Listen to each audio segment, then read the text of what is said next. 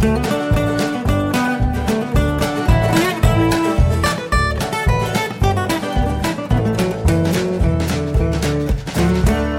und herzlich willkommen zu Jörn Schars feinem Podcast Episode 264.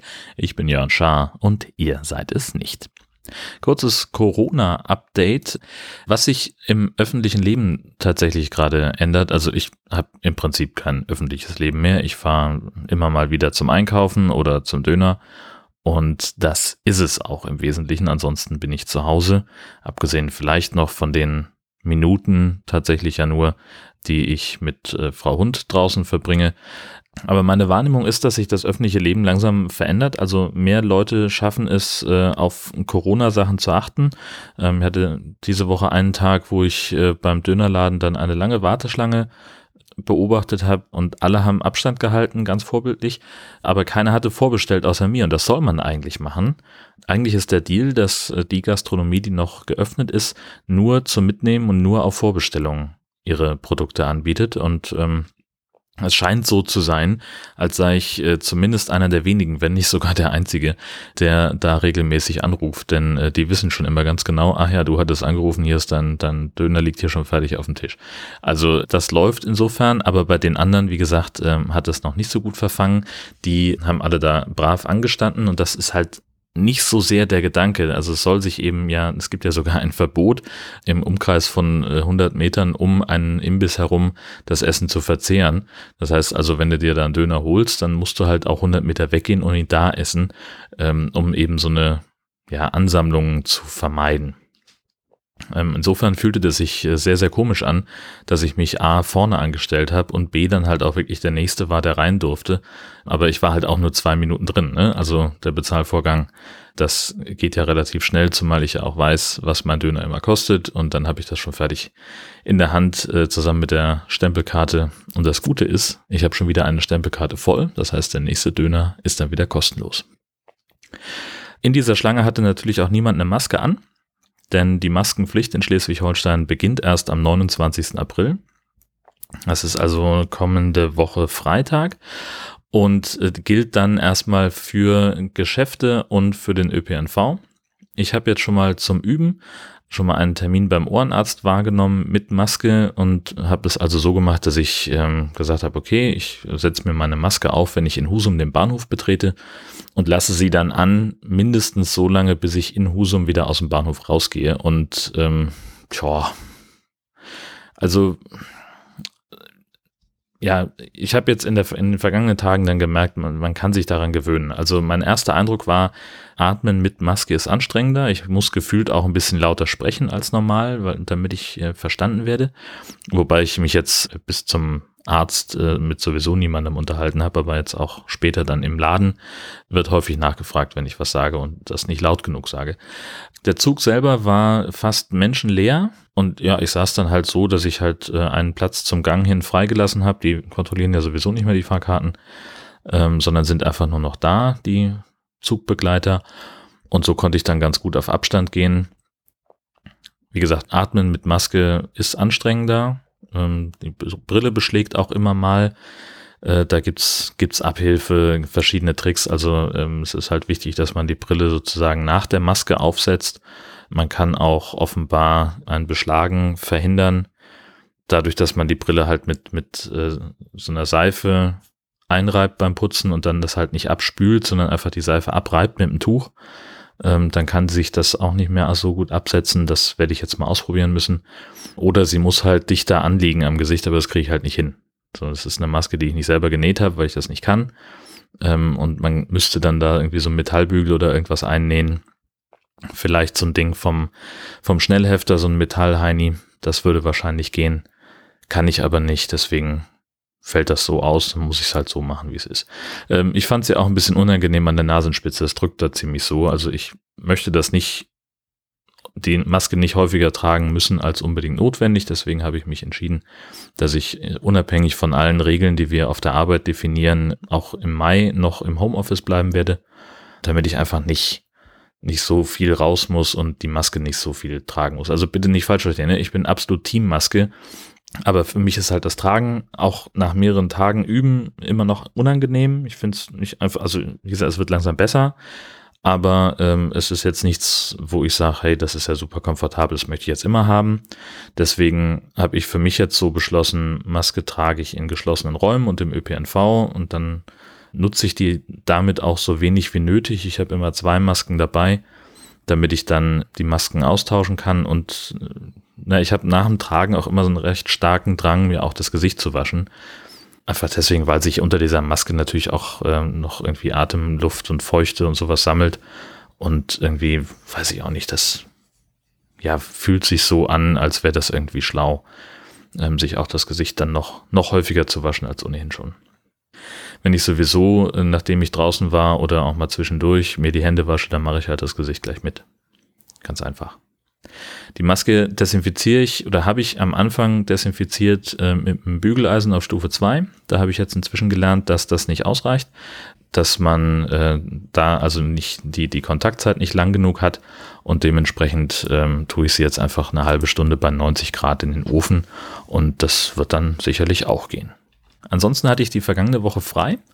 Das mache ich jetzt, das hatte ich glaube ich auch schon mal erzählt. Ich habe ähm, für mich beschlossen, dass ich in diesem Jahr nur noch maximal drei Wochen am Stück arbeiten möchte. Oder je nachdem, also jetzt wird es halt im Mai so sein, da habe ich an mehreren Stellen mal immer mal ein paar Tage Urlaub und äh, oder frei. Da habe ich dann auch nicht so viele Arbeitstage, dass ich sage, ich muss jetzt hier unbedingt mal eine Pause haben. Deswegen wird das da einfach nicht stattfinden. Ähm, dann habe ich im Juni, glaube ich, noch mal eine Woche eingetragen. Und dann ist sowieso Ferien im Juli und dann brauche ich im August eigentlich nicht. Und also hin und her, so ganz konsequent will ich das auch gar nicht machen, dass ich jetzt sage, ich bin total unflexibel, alle drei Wochen, paff, paff, paff, habe ich frei, sondern wir gucken dann halt auch, was im, im Büro anliegt. Ja, und dieses Mal, diese Woche war jetzt also die erste, wo ich nicht gearbeitet habe, habe die Woche ganz gut für mich nutzen können. Das ist ja auch gezielt dafür gedacht, dass ich mich mehr entspannen kann, dass ich weniger Stress habe und entsprechend habe ich einfach viel rumgegammelt, äh, viel auch einfach an die Wand gestarrt oder im, im Internet rumgeklickt. Ich habe ein bisschen was getan unter der Haube der ganzen Podcast-Blogs, habe ein paar Updates gemacht, habe mal Sicherheitseinstellungen angeglichen, teilweise auch noch mal ein bisschen am Layout geschraubt. Da fehlt jetzt noch ein bisschen was in, in Details. Das wird nachher keiner merken, aber so wie einzelne Dinge dargestellt werden, gerade bei den ähm, bei den Podcast-Episoden, da bin ich noch an ein paar Sachen dran. Das ist an einigen Stellen in einigen Blogs noch ein bisschen umständlich ge gemacht. Da habe ich noch ein paar, paar schönere Ideen oder inzwischen auch was Neues gelernt, wo ich sagen kann, das kriege ich so ein bisschen schicker hin. Dann habe ich äh, außerdem die Steuer soweit vorbereitet. Da fehlen mir jetzt noch zwei Belege, die ich noch nachreichen muss, aber das habe ich jetzt dann auch schon ähm, rübergeschickt zum, zum Steuerberater, war ich auch ganz froh. Und ich habe äh, angefangen, zumindest den Papierkramberg abzuarbeiten, der sich hier angestammt hat. Also ich habe tatsächlich, also ich habe halt so eine, so eine Schütte, ne, so, so ein, wo ich einfach alles reintue, was ich später mal abheften will. Da habe ich zum Teil sogar noch ähm, Honorarabrechnungen von 2018 gefunden. Also das wurde echt mal Zeit. um das mal ganz deutlich zu sagen. Auch dafür sind diese Wochen da, dass ich äh, mal einen Fuß auf den Boden kriege und hier im Haus ein bisschen irgendwie mehr, mehr hinbekomme.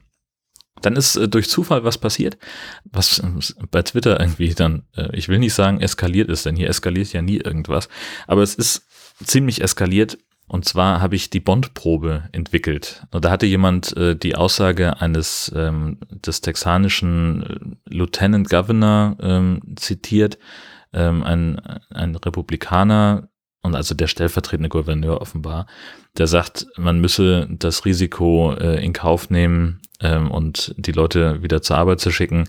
Ähm, es gäbe wichtigere Sachen als Leben.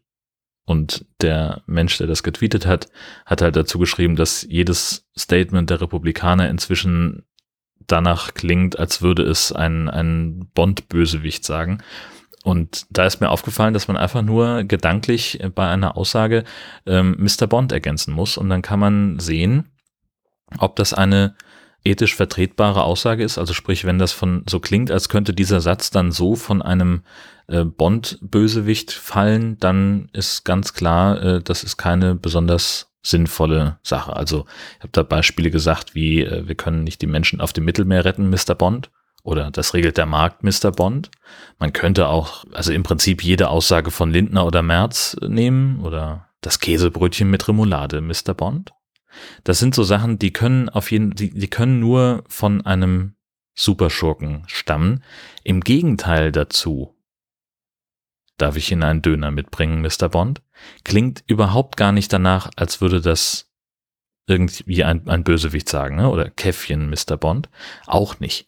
So hat man selber so ein bisschen eine Orientierung dazu, was eine, eine Superschurken-Aussage ist und kann das für sich so überprüfen und da ein bisschen auch politische Orientierung finden. Und wie gesagt, das ist so ein kleines bisschen eskaliert, dass äh, Leute jetzt also buchstäblich nach Aussagen suchen und dann irgendwie angefangen haben, jetzt irgendwie Schlagertitel um Mr. Bond zu ergänzen, weil natürlich äh, Leuten aufgefallen ist, dass Bond-Probe als Hashtag so ähnlich klingt wie Bandprobe. Also lauter witzige Sachen. Unter anderem hat auch äh, zum Beispiel Sascha geschrieben, dass er sich äh, vorstellt, wie ich genüsslich über den Windschutz meines Richtmikros streiche mit den Worten, ihr Spiel ist aus, Mr. Bond. Auch dazu gibt es ein Foto, das ich ähm, euch in die Shownotes stelle, äh, was da aufgrund dieses Tweets entstanden ist. Also das war, war diese Woche etwas, was wahnsinnig witzig war äh, und doch für einiges Gelächter gesorgt hat. Dann kommen wir abschließend noch zu den 1000 Fragen. Ähm, hatte ich jetzt schon mehrfach gesagt, es gibt also eine Liste mit 1000 Fragen an dich selbst und daraus wähle ich per Zufallsgenerator mehrere Zahlen aus und äh, beantworte dann die korrespondierenden Fragen wie gesagt, die sind mal besser und mal schlechter und ich bin nicht besonders Zielgruppe, denn es richtet sich offenbar an Frauen. Aber wir gucken mal, wie weit wir dazu kommen. 486 ist die erste, die hier aufploppt. Kannst du Kaugummiblasen machen? Ja, natürlich kann ich das. Äh, mit dem richtigen Kaugummi. Also äh, es muss schon sowas ähnliches sein wie Hubba Bubba. Also von der Masse her, mit dem Wrigley Spearmint gelingt mir das in der Regel nicht. 985. Wann warst du über dich selbst erstaunt? Wann war ich über mich selbst erstaunt? Keine Ahnung, weiß ich nicht mehr. Ich glaube, ich bin einfach mir selbst und, und meiner Fähigkeiten so sehr bewusst, dass ich, dass es einfach sehr selten bis nie vorkommt, dass ich erstaunt darüber bin, was ich da gerade gemacht habe oder so. Aber nee, also fällt mir jetzt gerade nichts ein, wo ich gesagt habe, Mensch, uh, das habe ich gemacht. Nee, keine Ahnung. 279, wie weit gehst du für Geld? Ähm, ja, was soll ich da sagen? Ja, Geld ist wichtig, auf jeden Fall. Dadurch, dass ich halt auf Honorarbasis arbeite, besteht mein Leben darin, Dinge für Geld zu tun. Aber auch da gucke ich halt drauf, also ich kann halt ja jeden Auftrag ablehnen, der mir nicht passt. Und das mache ich auch. Also wenn ich ein, äh, eine Anfrage kriege für ein, für ein Thema, so der Klassiker, ähm, in, in dem Dorf X-Bums hat's gebrannt, da sind Leute verletzt worden, fahr mal hin, frag mal die Nachbarn, wie wie es ihnen jetzt geht. So, was weiß ich. Dummes Beispiel ist so konkret auch nie passiert, aber in die Richtung, man kennt das aus den Medien. Ähm, sowas mache ich nicht.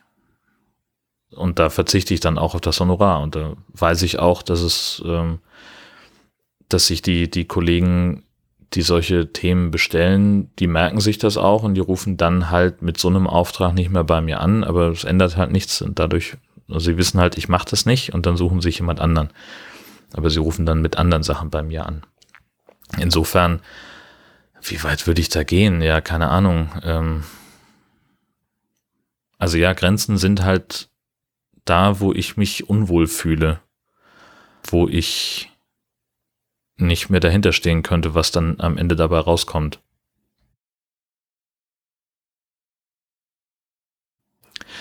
Abgesehen davon bin ich der Meinung, dass Horst Seehofer als Bundesinnenminister zurücktreten sollte. Bis das passiert oder bis es zu einer weiteren Folge von Jörn Schaas feinem Podcast kommt, wünsche ich euch eine fantastische Zeit. Bleibt gesund. Tschüss.